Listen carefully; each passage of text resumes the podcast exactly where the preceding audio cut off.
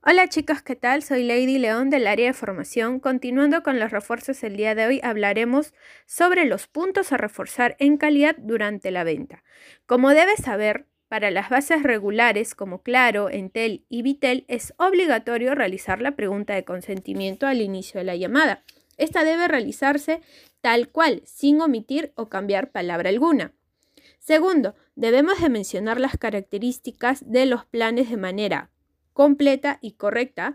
Para poder ayudarte, usa el speech, ya que los planes se encuentran dentro de este.